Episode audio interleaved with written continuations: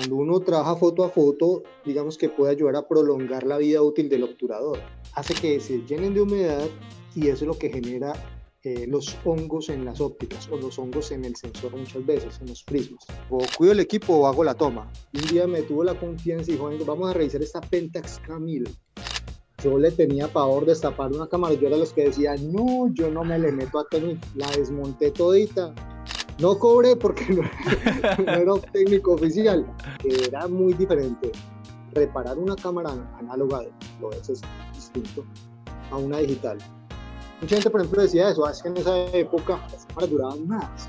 Para mí la campeona es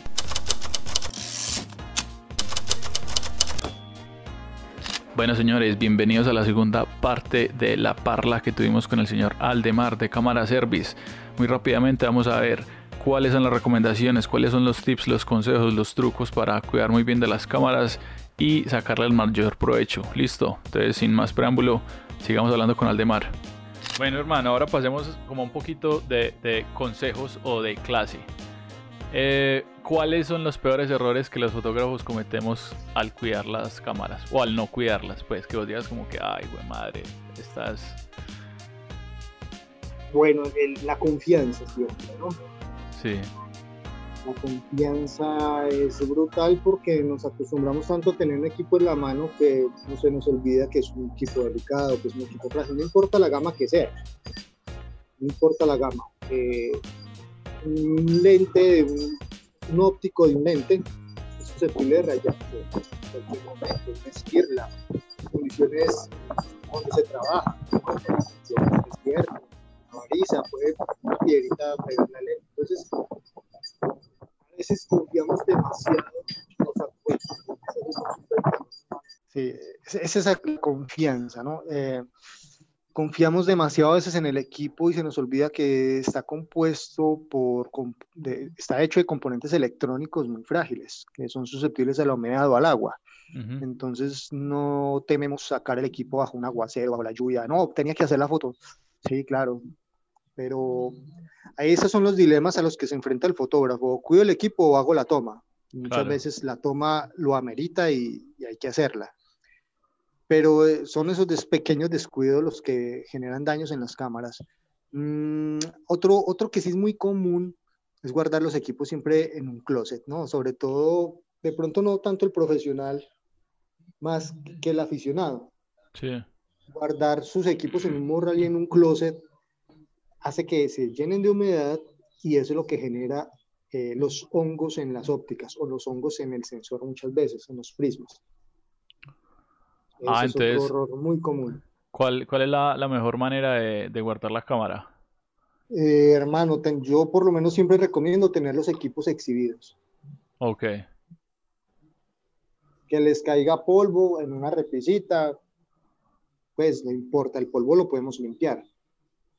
Pero que le dé buena luz, buena ventilación, hermano, a los, a los lentes, eso es muy importante guardarlos en un closet dentro de la maleta. La maleta debe ser para transportar el, el, equipo. Sí. Pero no para guardarlos pues en la casa o en la oficina, no, no es aconsejable hacerlo. Uy, bueno, yo aquí tengo mi cámara en la, en la repisa, pero no, pues fue como que, uy, ahí la tengo más a la mano, entonces, pero eh, no, no sabía eso es lo adecuado. Ah, excelente, excelente. Bueno, ¿cuál ha sido una cámara que te lleven y que vos digas como que, ay, joder madre, o sea, casi que pérdida total? ¿Cuál ha sido como esas las de agua ganan, ¿no? O sea, un equipo le entra agua, eso es veneno, eso es mm. mortal. Es muy complicado y lo hemos hecho, hemos recuperado varios equipos caídos al agua, pero son, son procedimientos muy dispendiosos. Por lo general, un equipo que le entra agua, hermano, ya échele la bendición. Si podemos recuperarla, es un milagro, pero el resto, hermano, es fregado. Esas y accidentes que no faltan. Cámara que se cayó en un cuarto piso de una vez un amigo. una 6D creo que era esa. Ah, güey, pucha. Entonces, la recuperamos. Ah, bueno. Pero, eh, ¿qué te iba a preguntar eh, respecto a lo del agua? Ahí, por ejemplo, influye eh, como lo que uno haga esos primeros segundos después de que se cayó o, por ejemplo, creo que he escuchado con los celulares como que no, ahí mismo que se le caiga, entonces métale una bolsa con arroz, no sé qué, no sé qué. O sea, esos ¿Qué hacer inmediatamente después de que el agua, se, la cámara se cae del agua? Excelente pregunta, hermano. Yo con el arroz de lejos. O sea, ese cuento del arroz para mí causa más daños en los slots de las tarjetas. Eso se le mete por allá adentro. Se zancocha ese y se adhiere a los componentes y es peor. Ah, Lo que sí recomiendo siempre es un secador de pelo, hermano. O sea, séquela de una. Sí. Y quitarle la batería. sí, claro, y quitarle la batería. Eso, cortar el flujo de corriente de una vez. Si es agua salada, hermano, es muy difícil, ¿no? Pero igual tenemos que hacer el intento.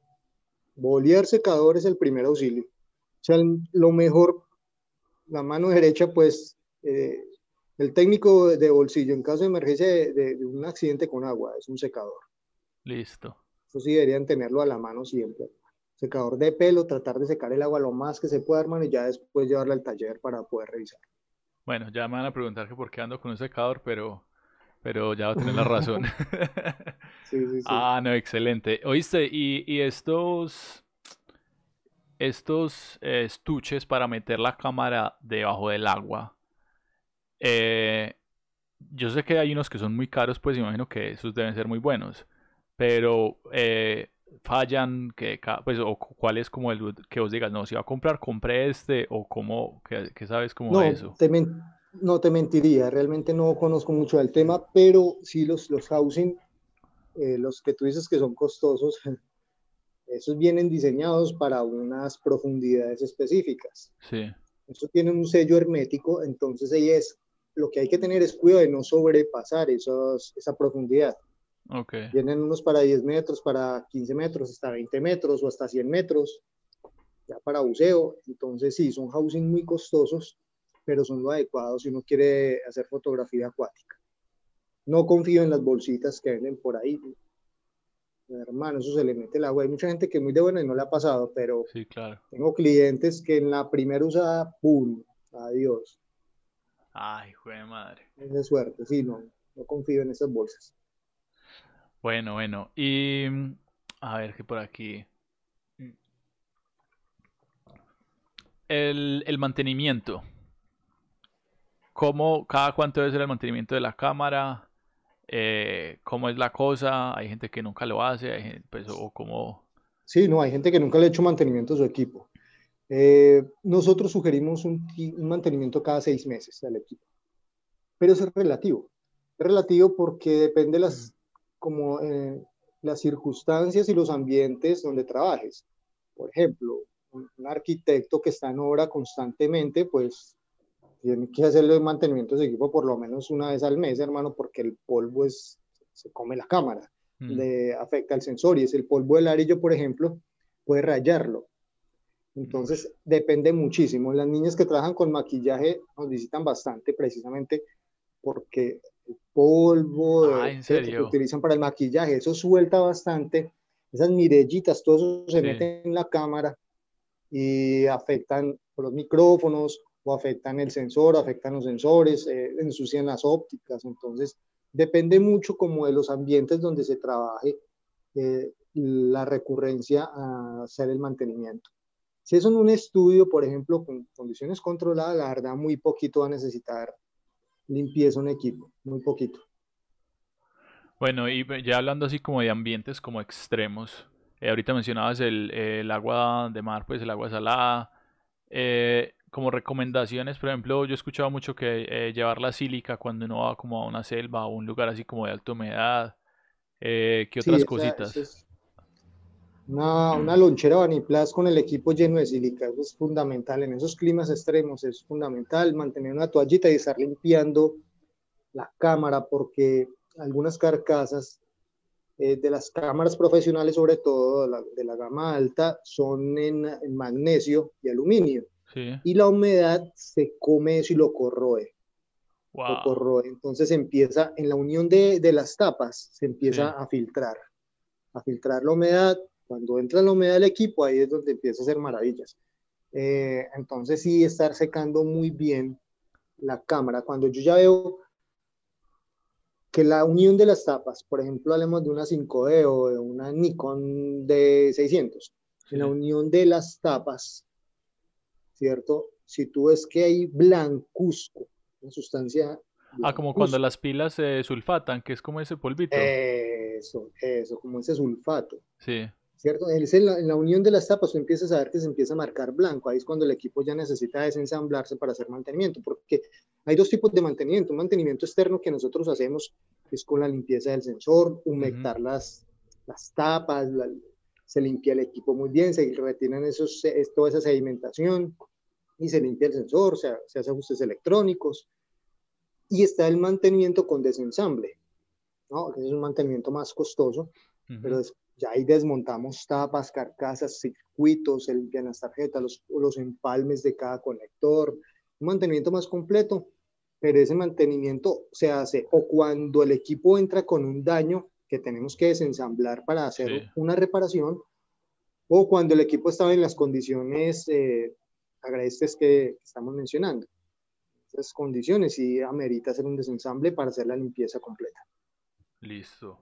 Y por ejemplo, para, para cuando es mucho sol, cuando, no sé, estoy en un desierto o es así, mm. mantener la cámara. Es que en el desierto el, el, lo peligroso es la, la arena.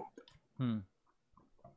Pero, por ejemplo, dejar, dejar la cámara en la mochila hacia el sol no es como tan grave, pues, ¿o qué?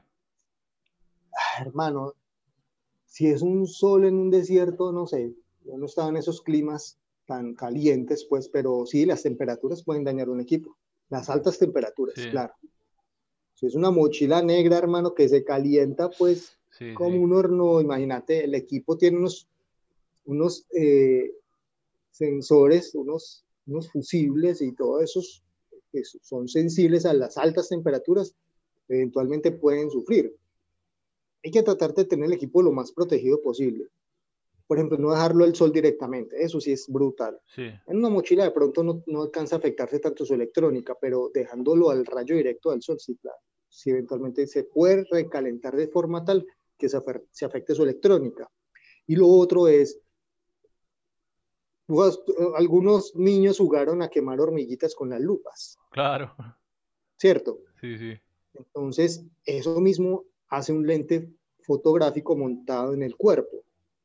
Si ah, yo dejo la cámara directamente hacia el rayo del sol, me va a quemar el sensor. O sea, si yo hago una captura con una larga exposición o cosas así, se corren esos riesgos porque el lente se convierte en una lupa que condensa la imagen y también condensa los rayos solares y me va a afectar eh, la electrónica del equipo. Ah, muy madre, sí, muy teso. O el mismo lente. ¿Cuál es el componente de la cámara que más se daña? Eso depende de los modelos, hermanos. Afortunadamente, dependemos de modelos y de marcas.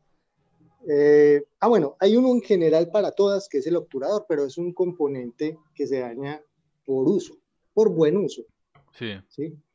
Eh, algunos modelos tienen, están diseñados, por ejemplo, para aguantar 80.000 a 100.000 obturaciones. Sí. ¿Qué, qué pasa cuando uno se pasa de ahí? simplemente la cámara te va a arrojar un error o simplemente se rompe la cortina. Ella no ah. avisa antes cuando se va a dañar. Ella se daña en el momento menos pensado. Ya se desgrafó, ¡pum! Pasa mucho cuando trabajas ráfagas. Se exige mm. más la cortina. Cuando uno trabaja foto a foto, digamos que puede ayudar a prolongar la vida útil del obturador. Cuando se daña, nada, eso es cambiar y listo. Ah, bueno, entonces, por ejemplo, alguien que esté súper enamorado de su cámara, y dice, ah, no, ya, ya llegué a los, no sé, 80 mil disparos, pues es lo que dice el manual. Entonces voy, cambio el obturador y ya empiezo de cero. O sea, como cero kilómetros. Ah, bueno. ¿Qué es lo que hay que tener en cuenta? Los costos. Hay que tener en cuenta costos porque, por lo menos nosotros trabajamos únicamente con piezas originales. Entonces, los costos siempre son alticos porque uno consigue piezas remanufacturadas o, o traídas de mercado chino, entonces más baratas, pero la calidad y la durabilidad no son las mismas. Entonces, eso también hay que pensarlo muy bien, cuando, dependiendo del modelo de la cámara. Sí. Eh, si es una cámara muy antigua, entonces yo ya no le voy a meter un millón de pesos a un obturador, sino que más bien pienso cambiar de cámara. Entonces dependemos de eso también. Todo eso se tiene en cuenta a la hora de asesorar a un cliente.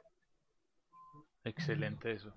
Sí, porque pues o sea, no sé, no tengo ni idea cuánto costará un obturador, pues, o sea, lo que quiero decir es que no es como esos valores que vos tengas en la cabeza, como, ah, bueno, no, eh, esto cuesta 300 mil pesos. O sea, hay, hay que saber cómo hacer el... Sí, no, no. Hay que hacer el análisis dependiendo, como te digo, de las referencias de la cámara. Un obturador puede estar desde los 500 mil pesos hasta el millón trescientos más o menos. Y en gamas muy altas como las de las, las EOS 1, eh, Mark 4, por ejemplo, pueden llegar al millón ochocientos más o menos. Oh, entonces sí. en las Nikon D3, D4 pueden costar más o menos lo mismo.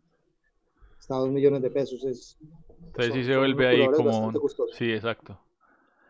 Eh, ¿Hay alguna cámara que sea más fácil de reparar que las otras desde el punto de vista del equipo? Y y con qué marcas es más fácil tener interacción ya como empresa a empresa? O, Para mí la campeona es Canon. Me parece que tiene el mejor soporte, eh, la más aguantadora hasta el momento me parece Sony. Podemos dar todo el respaldo de Sony también. Lo hemos hecho cambiando sus partes originales. Eh, Sony es un poquito más costoso, Sony es más costoso, pero es que aguantan mucho. O sea, cuando se daña una Sony, ya uno no lo piensa, no, es cambiar partes y chao, hermano, porque esas cámaras son muy buenas. Entonces, en cuanto a durabilidad, me parece que las Sony aguantan mucho. En cuanto a amigables, en, en, cuanto a su diseño se refiere, Exacto. Canon. Me parece muy amigable Canon para desarmar, para, para trabajar, para soporte. Me parece muy bonita las Canon para trabajar. Esa es mi marca preferida, pues y, ahorita que estamos hablando del cambio de digital, eh, perdón, de análogo a digital, y ya por estos, pues últimamente ha habido un cambio dentro de lo digital, que es las DSLR a las, a las sin espejo. ¿Cómo, ¿Cómo, vas viendo ese, ese cambio ahí? ¿Qué te parece? ¿Cómo, cómo has visto que Sony lleva la delantera. Sí. Sony lleva la delantera. Los, los, pioneros fueron Olympus, de hecho. Que de hecho hace poco cerraron la división de, de cámaras. Sí, desafortunadamente. Pero ellos fueron los pioneros de las mirrorless.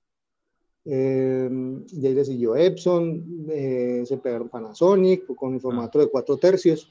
Sí. Eh, 4 tercios, sí.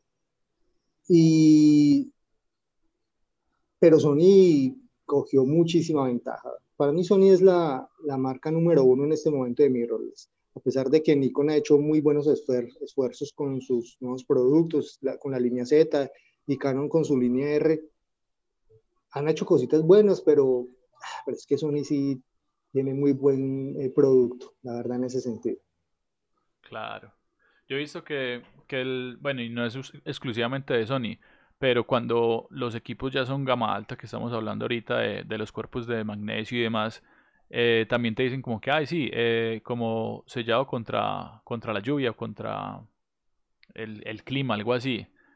¿Qué mm. tanto se puede forzar ahí? como que, ah, está lloviendo, y, o, cómo es ahí ese...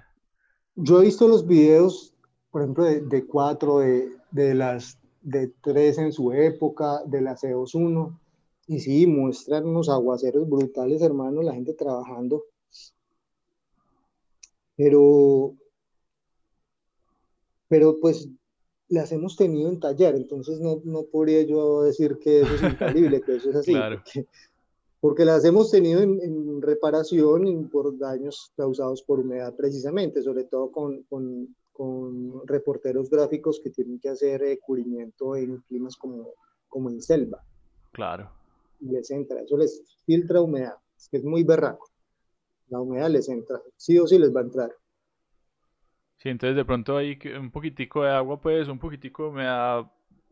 aguantan, pero ya si está mucho tiempo va a suceder. Sí, es, que sí, yo creo que es por el tiempo. Mira que yo, yo, creo que está la clave ahí. Una cámara muy nueva con sus empaques nuevos, de pronto te aguanta hasta un aguacero. Sí.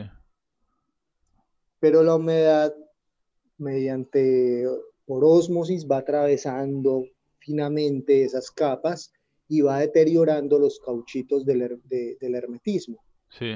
Se van, eso se va degradando. Entonces, su, su, hermetismo se tiene que perder en algún momento, va bajando la intensidad y es cuando la humedad empieza a filtrar poco a poco. Pero de pronto muy nuevas, de pronto sí, puede que aguanten algunas esa, e, ese, ese trote de, someterlas a la lluvia y a climas extremos. Claro, brutal. Bueno, hermano, yo por aquí tengo algo que le voy a mostrar, pero quiero que no me regañe. Esta es una Olympus Pen, tengo por acá, que ah, fue mi papá. Pero no, pues de hecho tenía planeado llevar esta, esta viejita y, y mi equipo, pues que debo confesar que nunca le he hecho mantenimiento. Entonces ya es, ya es hora pues, pero, pero entonces por ejemplo para este, estas cámaras, ¿qué, ¿qué recomendás? Así que alguien como yo que tenga la cámara viejita en la casa, que quiera como hacerle un cariñito. No, que nos visite, nos visite. Lo que pasa es que hay modelos que desafortunadamente ya no podemos atender. Sí.